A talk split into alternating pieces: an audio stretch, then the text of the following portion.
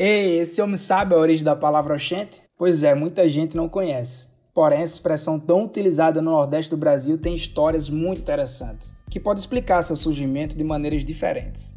Se você é daqui do Nordeste ou já passou um tempo por aqui, deve ter percebido que os nordestinos falam extremamente rápido e se comunicam de uma forma muito única, cheia de expressões. Além disso, deve ter ouvido a palavra oxente diversas vezes. Isso acontece porque a expressão é utilizada para exteriorizar vários sentimentos, e é falada por todas as gerações. Mas como a língua é viva e não para de mudar, o oxente já se transformou em oxe. A galera mais das antigas usa oxente e a galera mais novinha usa oxe. O que não muda é a sua importância na fala dos nordestinos e as histórias interessantes que podem estar por trás dessa expressão. E para que você possa descobrir essas explicações sobre a origem da palavra oxente, fomos atrás das histórias e descobrimos algumas coisas. Então fica comigo aí, que esse é o episódio número 3 do podcast Sem Assunto.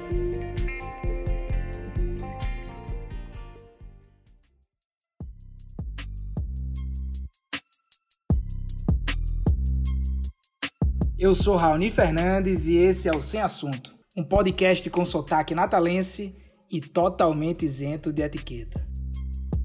Tudo que você ainda não sabe sobre a origem da palavra oxente. Simbora?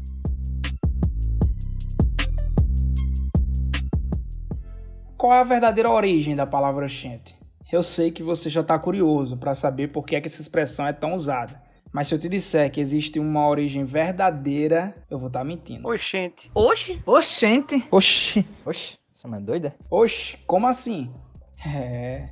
Essa expressão que, quando falada, demonstra surpresa, estranheza ou espanto, tem mais de uma história, e nenhuma delas é totalmente comprovada. No entanto, é muito interessante conhecer as duas versões, até porque são bastante diferentes e, caso não expliquem a origem do termo, ainda podem trazer informações muito legais.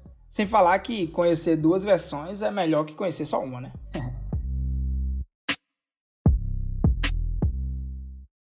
a primeira versão é a ó gente. É, ó de olha gente. Gente, tipo, ser humano, entendeu, né?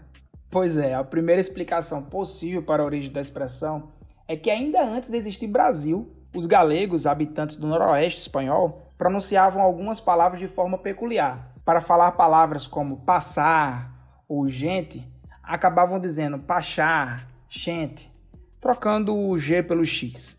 Em Portugal, nas regiões de Alto Minho e Trás-os-Montes, acontecia a mesma coisa, e também pode ser uma das origens possíveis. Sendo assim, ao chegar por aqui diziam ó oh, gente, no sentido de olha gente, e acabou pegando. O que explica a permanência do oxente no Nordeste é que os portugueses foram se espalhando pelo interior, e ainda hoje é possível encontrar algumas pessoas que falam dessa maneira, pronunciando X em várias palavras. Inclusive, o oxente sobrevive mais nas bocas dos mais velhos e tradicionais, como eu disse, considerando que a palavra vem sofrendo as contrações com o tempo. E aí a galera mais jovem acaba usando o oxe em várias ocasiões.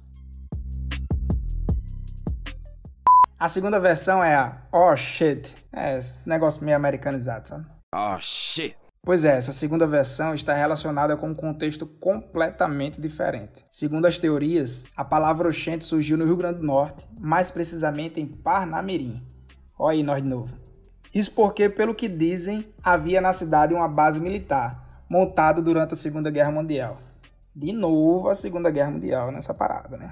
Nessa base militar, quem fazia frente eram os americanos, aqueles galados. Esse homem é um galado e para se expressar falavam oh shit com muita frequência, traduzindo do inglês oh shit, que quer dizer que merda. No entanto, os potiguares não entendiam o que os americanos falavam com tanta frequência e tinham dificuldade para pronunciar. Por isso acabaram adotando o oxente no sentido de. O que é que estão dizendo aí? Mas afinal, como a palavra oxente é usada no dia a dia? A gente, além de dizer oxente toda hora, ainda existem outras expressões que fazem o uso dessa palavra. É o caso da famosa expressão ali pra, mais para a banda das Bahia. Oxente, bichinho. Sempre utilizada quando algo que não foi esperado acontece. Ela, nessa forma, está mais associada a algo como poxa vida, outras falas que demonstram decepção. Bom, o mais interessante é que as duas versões sobre a origem da palavra oxente são completamente diferentes. Segundo uma delas, a expressão já existe há muito tempo, de acordo com a outra, apenas desde a Segunda Guerra Mundial. Agora é com vocês. E aí, qual das duas histórias faz mais sentido? Bom, você curtiu? Porque se você curtiu, tenho um negócio para te dizer. Toda semana vai ter uma resenha assim, aqui no podcast Sem Assunto. Então valeu, falou, vou nessa, vou chegar, valeu. Vou chegar é. tô indo embora. Mas isso vai ficar para um, um outro episódio.